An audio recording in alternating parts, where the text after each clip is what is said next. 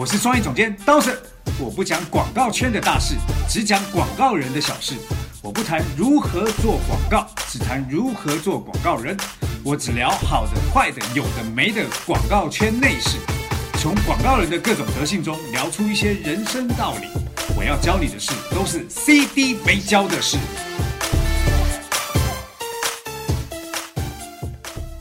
CD 没教的是，旁边是我们创意部创意总监杨凡。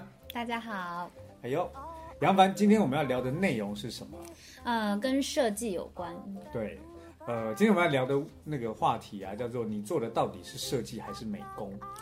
嗯，好犀利的一个标题。其实不会啦，呃，原因这个问题原因是一开始我们在招，这最近公司在招聘视觉创意的人才。嗯，好，那来面试的很多人啊，其实都的作品都是 UI 啊、图标设计啊，而且我发现一个很夸张的现象，嗯，那个现象就是说，来面试的这些设计师人员，我们当中有一个问题叫做，你自己有没有喜欢的艺术家，或者是平常去看的电影啊，或者喜欢的艺术风格？嗯，五个列举五个你最喜欢的艺术家，并说明理由给我们。对，嗯绝大部分应该说百分之八九十，你都可以看得出他们在瞎掰。瞎掰的点是，所有人异口同声的都叫爱米开朗基罗、嗯、对，爱达芬奇的也还挺多。毕卡索，嗯，但问题是这一些不能说不叫艺术家，当然是艺术家。，对，只能说，呃，在这个他们的作品当中，如果我说你真的喜欢，那请问一下他们有哪一些作品的时候，所有人就看着我，就没了，现场就尴尬了。嗯嗯嗯，那这个问题就来了，呃，是不是身为一个设计人员，他应该要有自己喜欢东西的美感的基本审美啊，是对不对？好，那我们公司其实特别要招的这个视觉创意人才啊，并不是一个做设计的人，并不是一个只是会做设计、会用 Photoshop 的人。对，嗯其实我们需要的是一个视觉创意人员。什么叫视觉创意人员？应该是说，呃，他首先是属于我们创意部的一员，所以会跟创意部的整个工作都在一起。只是他有一个特特长，是他用视觉的思维方式，在帮助这个创意做得更更完整。对，呃，讲清楚一点，应该是说，在我们公司的这个视觉创意人员，他动手的机会并不多，但是动脑在想视觉这件事情非常多。嗯嗯嗯，好，那我们要招这样的人啊。那后来我们招到了一个同学，叫马同学，我们就叫他马太太，他是个男生啊，我们叫马太太。嗯，心里住着她的老公的一位太太。对对对，他不是同志啊，但是我们就喜欢调弄调调戏他，叫马太太。那有一次在跟马太太在聊天的过程当中，聊出了一个问题，叫做设计跟美工的差别。嗯那这个问题就会把当成今天要讲的题目吧。那其实现在在行业内，设计专业人才的乱象是什么？是只要会 Photoshop，只要会 AE，、只要会一些 Illustrator，嗯，都可以叫做设计。或者再直白一点，小时候学过画画，长大了会用电脑。哎，用小小小画家的也都叫设计。哦，好，那到底这样子的乱象是不是就可以在广告公司谋得一职，或者是广告公司到底需要什么样的人才？嗯，设计人才。嗯，好，这就是我们今天要讨论的主题。那这个问题就回到二十年前，我自己还在当设计师的时候，天哪，听起来好久远哦。没礼貌。好，那二十年前我自己在当设计的时候，那时候我还是个设计助理的时候啊，其实，呃，像我们这种书念的不多，然后可以靠设计进到公司拿到薪水，谋一直一官半职，也没有到官呐、嗯这个这样的角色对我来说非常的自豪。嗯好，那所以当时公司派出来的设计工作啊，我就会一直很钻牛角尖，然后把视觉做到在我心中审美最完美无瑕为止。哦，用我们的话就是你在那雕花儿是吗？对对对，对就会把这个东西雕的哇，在我看完这应该是比美毕卡索的作品。太恶心了。对，但拿了这个作品去跟客户提案的时候，客户通常都会恶狠狠的把它打回来，让我重做。嗯然后我就很生气啊，哎，毕卡索的作品，你打回去，你叫他重做，你觉得你这样对得起毕卡索吗？对不起毕卡索，对得起你。对。然后啊，那个时候我还是个设计助理嘛，所以打回来重做，那你就得一直做，一直改，一直做，一直改。嗯，这就是大众对设计师的印象嘛，不同人给意见都要一直改。对，然后改到客户满意为止。然后呢，这种状况就变成是你日复一日、年复一年，不断的循环在这种工作状态底下。嗯，这个时候其实有一件事情发生，就是我会觉得我在浪费我的生命，因为我在为别人做他希望的设计，可是我自己要的那种设计，你们都不懂得欣赏。哦，就只是他其实很明确自己要什么，他只是不会动手而已，你只是替他动了个手。对，然后就慢慢的消耗我对这个工作的热情、热情跟兴趣，这样。后来，我遇到了一个人，那个人是我当时的创意总监，嗯，他叫 Henry，嗯，他是一个加拿大的华华人，这样在美国长大，在加加就是国籍很混乱呢，加拿大的护照，然后美国长大，然后是个台湾人，这并不重要吧？他哪里的护照不重要？对，当时我遇到他的时候啊，呃，他常常会问我一个问题，嗯，他问他很爱问为什么。嗯，然后他就会问我说：“哎，为什么你这个设计要这么做？那这条线是干嘛的？哎，为什么你要用这个颜色？为什么？为什么？都在问我说。”问题宝宝一个。对，在这个设计当中，他问了我这为什么？那以前我们为了好看，所以可能在有些地方你可能会加一些装饰性的东西，字啊，小字小到不能再看，然后那个颜色就乱七八糟，然后就当下我会觉得哇哦，为了视觉的丰富性、美感、丰富性，我就加了很多这样。但当他开始这样问我为什么为什么为什么的时候，我被他问到真的烦了。但是因为他又是创意总监，我也不敢拿下键盘揍他这样。然后而且他很壮，打不过他，所以我就开始在设计的时候做了一点小小的改变。为了防止 Harry 以后再问我说在这设计上为什么我答不出来，所以我只好在做设计的时候替我在画面中的每一个元素做了为什么的设定。就是我在画这条线的时候，我就会思考。为什么我要画？就我在画的时候，我自己先想，已经把答案先想出来，以防老师问到。对，嗯，然后呢，这个大概过了一阵子以后，我又发现了，如果我在画面里少放一些元素进去。我就不用去想这个问题，就是说有一些元素它是必要的，也根本没有人会去问你它为什么存在，因为它就应该存在。对，只有那些不必要的才会被问到为什么它在这里。对，所以后来我在做设计的时候，我就开始尽量能少就少，能简单就简单这样。嗯，less is more。对，然后我在画面不这么做了，然后在不这么做的时候，放下有用的东西之后，我还尽量在这个画面里面达到美观。嗯，好，那。后来我就觉得，哎，Henry 开始就不问我这个这个问题了，然后去提客户的时候，其实你也发现，呃，客户打枪的机会越来越少。好，那但是那个只是减少，它并没有消失客户打枪的的的次数。嗯，好，那又这样子日复一日，年复一年。好，虽然次数被打枪的次数变少，但是 Henry 开始又在挑我毛病，他开始就会问我说，哎，你这个设计是要解决什么问题啊？哎，那你这设计到底解决了什么？哇，问更深层次的问题了。对，那他开始问我这个问题的时候啊，我我我也答不出来。好，后来我就在仔细思考，我我我做这个设计到底目的是什么？好，我就开始往上去研究。后来就研究，我就看到 Henry 他们的很多方案，嗯，好，他们在创意的当中到底为什么要这么做？那客户到底问题是什么？那这个创意到底解决问题？那我在这里面是做设计嘛？我这设计到底辅助了创意做了些什么事情？好，那在这个过程当中，我就发现一件事情，其实我在设计当中开始加入设计思考流程的这个内容。什么叫设计思考流程？我。听你刚刚讲，感觉是你会更全局观的来审视你做的这个设计，而不是很单纯的看它好不好看、和不和谐这样子。对我简单的讲，我以前在做网站的时候，我会做一件事情叫做使用者行为分析。嗯，就是我去分析使用者进到我的网站上的时候，我应该要设计怎么样的动线让他走。走那个流程，嗯嗯嗯，或者是我如何用设计的方式引导他的动线去做，比如说他一进来之后，因为网站进来你有很多 i icon 跟 button，那他可能可以乱点，但是我偏偏要让他走我设定的一条线，那这时候该怎么设计？我就开始加入了这些设计思考流程。哦，好，比如说那比如说好 logo，一个 logo 的设计，这个 logo 的设计为什么要摆这个元素？这个字为什么要这么设计？这中间的颜色之间的关系是什么？我想要让消费者看到这个 logo 产生什么样的感觉？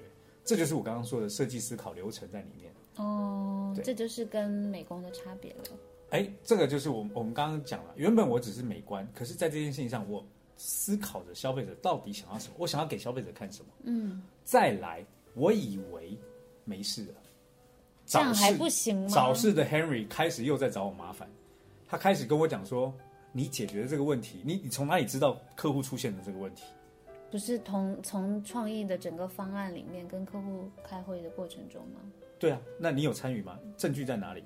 就是他开始在问我这个问题，然后我就开始好，我就开始往前去去跟策略部门要他那个数据报告、数据研究，开始看。嗯看完以后，我就看到策略部门出的策略方案，嗯后来又看到创意总监他们出的创意方案，然后那时候我才开始按照这样的方式在做设计。在那个时候做设计的时候啊，其实我的想法已经从一个设计助理跃升到另外一个境界了。其实是然后我也从一个设计助理，在很短的时间当到公司的首席设首席设计师。哇，你这个娃有点轻蔑的感觉，对，二十年前的故事，所以现在是多少年前？设计设计首席设计师是多少年前？我大概做到第五年的时候，哦，就是十五年前啊。对，然后 那个时候公司就派我从台湾到内地来当来工作嘛，因为哦公司只派一个设计人员来，就把我拉来。嗯，那来的时候啊，我我在跟电通的所有的同事在一起工作的时候，那时候我来的时候，我就升艺术指导。在跟他们工作的时候，我就发现一件我跟大家最大的差别。嗯，那个最大的差别就是设计跟美工之间的差别。做一个简单的定义，用软件做图的是美工，嗯，用脑做视觉沟通的是设计。哎呦，这句话蛮清楚的。好，那、我我在我们认为，在那个创作的过程当中，嗯，其实要把这两个字分开来看。创跟做是吗？对，创是定义问题、找出问题、解决问题，而做是制作跟执行。嗯好，那在这个全世界这么多厉害的艺术家，这么多的商业艺术家当中，其实有一个人是我自己非常敬仰的，嗯是日本的佐藤可士和。嗯，那他自称呃艺术指导嘛，那佐藤可士和到底做了些什么，你知道吗？啊、我是知道那个 Killing 的啤酒。对，包装他设计的嘛，然后还有呃新美术馆，在日本的新东京的新美术馆，他设计的整个 VI，还有 Uniqlo 这个 logo 是他设计的。好，那看起来他都是在做一个简简单单的设计，可是在这里面啊，呃，不单单只是一个设计上的问题，他在强调的一件事情就是用设计帮助客户解决问题。嗯好，那所以他定义自己是艺术指导这件事情，呃，在他的身上是非常清楚的，因为很多问题他是用设计来解决。比如说 k i l i n 有一罐那个小的汽水，黄柠檬的那个。柠檬汽水，他当时觉得这个就是客户找到他说这个汽水在在销售上不好，然后在研究为什么这个汽水销售上不好。照正常的广告人来讲，那你要做推广，你要做你要做呃呃广告投放。嗯。后来他就去各大便利商店看，就看到哎，他们原本的那个商品在那个货架上嗯，一点都不清楚、不明显。不为显眼，对不对，因为所有的饮料都是同样的规格，啊，高度也差不多，胖瘦什么也差不多，颜色也都差不多。嗯。后来回来的时候，他做了一件事情，就是把瓶身重新设计，做了圆胖圆胖。好，那个小小圆胖圆胖的原因，是因为他发现，如果碳酸汽水做太大瓶，人家喝不完丢掉，人家会觉得浪费，所以他会减掉他购买哦。区、购买动机，是。所以他把瓶子做的小小的。有点蠢萌的感觉。对，然后呢，女生都喜欢喝柠檬味的饮料，嗯，所以他把颜色做，呃，他把形状做的有点胖胖的，嗯。好、让女生觉得很卡哇伊。然后呢，在货架上，大家都可能会用蓝色啊，用一些清新的颜色来表达汽水。他用了一个亮鲜亮的黄色，柠檬黄，柠檬黄，嗯，所以在货架上一眼就可以看到这个产品，所以销量就变好了。那这个就是我说艺术指导最大的差别，就是这个呃佐藤可士和这艺术指导最大的差别就是他把客户的问题用视觉来解决。可是你知道，在广告公司当中，艺术指导其实并不是创意部最高的职位，他只是一个创意总监下面做艺术的人。哦，可是从艺术指导这个名字来说，实际上意思就是用艺术的手法来指导这件事情。对，那所以佐藤可士和其实呃把艺术指导这个名词变得更加高尚。嗯，好，那呃他在商业当中在看待为客户带来这个价值，是用设计的方式嘛？那这个过程当中其实也累积了，如果你有任何问题。你去找佐藤可士，他会用视觉的方式来告诉你这个问题应该怎么解决。哇，好高级哦，听起来。其实我们之前也有跟佐藤可士和合作，你记得吗？我们在做安利这件事情的时候，我们有曾经邀请过他，但是因为工作忙，他拒绝。我们当时要做的是什么事情？我们要帮安利打造一个二十周年的最给他们最 top 的 sales 的一个礼品。哦，专属的那种礼物。那个礼物要表达的那个叫做信任。嗯，我们要佐藤可士做一件这个关于信任的那个礼物。哦，我想起来了，记得吧？但是佐藤可士因为时间问题，所以我们后来这样子就没有合作。他的就是佐藤月子有回回信说 schedule 已经都排满这样。对，那佐藤可士为什么可以这么厉害在这件事情嘛？其实跟我们刚刚讲的定义问题。找出问题、解决问题是很有关系，因为他有自己的一套方法，叫做超整理术。哦，对，这个我知道。他的超整理术是什么？来介绍一下。啊，因为佐藤可是和我觉得用容易理解的话来讲，就是非常处女座的一个给人的这种感觉。他的办公室、他的电脑里面，他随身携带的习惯几乎就是极少跟啊极精简的。所以他会有一套他的方法去在现实生活当中整理办公室、整理电脑里的虚拟的这个档案，同样的也用这个整理术来整理自己跟客户沟通时候的思维方式。对。然后整理出来之后，好像他要做的事情就比较容易自己浮现出来了。简单的说，他的超整理术是整理思维，整理客户的思维，整理自己的思维。嗯。整理完这思维以后，把这些整理完的结果。用视觉的方式呈现出来，嗯，这个相对就相对简单很多了嘛，对不对？好，这个就是我说我我在世界上非常崇拜设计跟美工最大差别的一个人，叫做佐藤可士，因为他是一个视觉沟通的大师、艺术家。对，都因此你还有一个外号呢，叫什么？佐藤我适合，是佐藤可是呢？哦，好吧，是可是呢？可是呢？好，那。其实大家就会问啊，那一个做做一个有脑的视觉沟通者，怎么样才能做到这一件事情？事实上，做一个有脑的视觉沟通者，这种是有方法可以练习的。哦，赶快介绍一下。呃，我曾经买过一本书，这本书的英文叫做《Graphic Design Thinking》。对，那这本书中文翻译成叫“图解设计思考”了。这本书是出自马里兰艺术学院的老师跟学生们。还有 MICA 设计思考中心共同出版的一系列的丛书的一本，嗯，这是在二零一二年三月出版的，内地我不知道有没有卖，因为我在台湾买的，嗯，它这里面就用了很多方法来教大家怎么去思考设计这件事情。哦，他做了三个流程阶段流程的定义，哪三个？第一个阶段流程叫做定义问题，嗯，在定义问题当中，他们举了很多例子，很多方法。这种方法是发散你的思维，嗯，好，那发散思维以后，你就能够呃把问题清楚的出定义出来，是我这个设计到底要做些什么事，嗯，找到一个很精准的方向。对，再来第二个阶段叫做获得获取灵感，获得灵感，嗯，好，那获取灵感、获得灵感是什么呢？是要怎么样去？拿就想到一些方法去达到这个定义问题的目的吗？应该说，呃，我们在做设计的时候啊，你需要想到我到底要做什么元素在这里面，到底用什么颜色啊，什么什么。那获取灵感这件事情，其实就是如何在透过一些方法找到这些元素。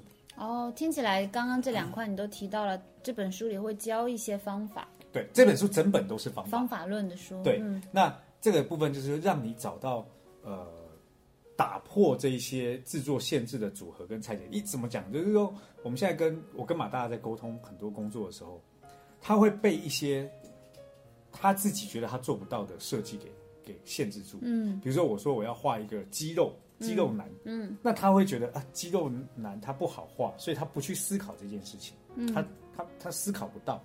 那如果要打破这个这个获取灵感的方式，就是你先不用管做不做得到，先想得到，想得到这个部分出来以后，我们再在这个事情上去做拆解跟组合。因为创意本来就是新旧元素不断的组合跟拆解出来的内容。嗯，化学反应。这是第二个获取灵感，他会告诉你说怎么样获取灵感。第三个，这个灵感获取以后，你就要把这些形式给表现出来。就有点像你刚刚说拆解之后再新旧的组合这样。对，那组合完以后你要呈现出来啊。嗯这个呈现出来到底是呃直的、横的，然后歪的、斜的，这个部分到底是用笔画，还是用刺绣，还是用水彩，还是用油墨，是用点的，还是用线的，都有可能在这里出现。那这个部分有个前提，就是你不用怕有没有办法完成，因为就算你不能完成，总会有人可以完成它。嗯那你只要想得出来，找别人来完成就可以了。嗯，好，这个就是说，做有脑的视觉沟通者，不是一个美观的问题因为美观是最基本，嗯，能够解决问题的设计才是最好的设计。好，那 我突然想说一句大逆不道的话，请说。美观是一个很基本的事情，但我觉得好多可能 中国的设计师其实美感不好是根本问题。对，那我觉得美感这个问题可能跟环境有关啦，因为你每天看到可能是这样，就看到那种蓝天白云的，呃，川川那个什么什么小吃，那个沙县小吃的 logo，所有沙县小吃 logo 都是蓝天白云沙县小吃。如果你每天看到都是这些东西，你的 a sense 也不会提高啦。是好，那其实我认为能够做出帮助人们更好生活的设计，是我认为最有价值的事情之一。嗯嗯那我所谓这个设计，不是只有视觉层面上的，可以是精神层面上、需求层面上、行为层面上，这些对我来说都算设计。嗯好，比如说 Steve Jobs 做出了一个很好的浏览界面，在苹果上，那个就是在呃需求层面上创新的工一种业设计。对工业设计嘛。那比如说我们在做广告，有时候在转换的是消费者的感知价值，从另外一个角度来看待一件事情，那就是精神层面的设计。嗯那个就是呃做完这一些学习之后，你能够提升到另外一个境界的点。嗯，那即将我在广院要开一个创意课程，好、这个创嗯创意计划。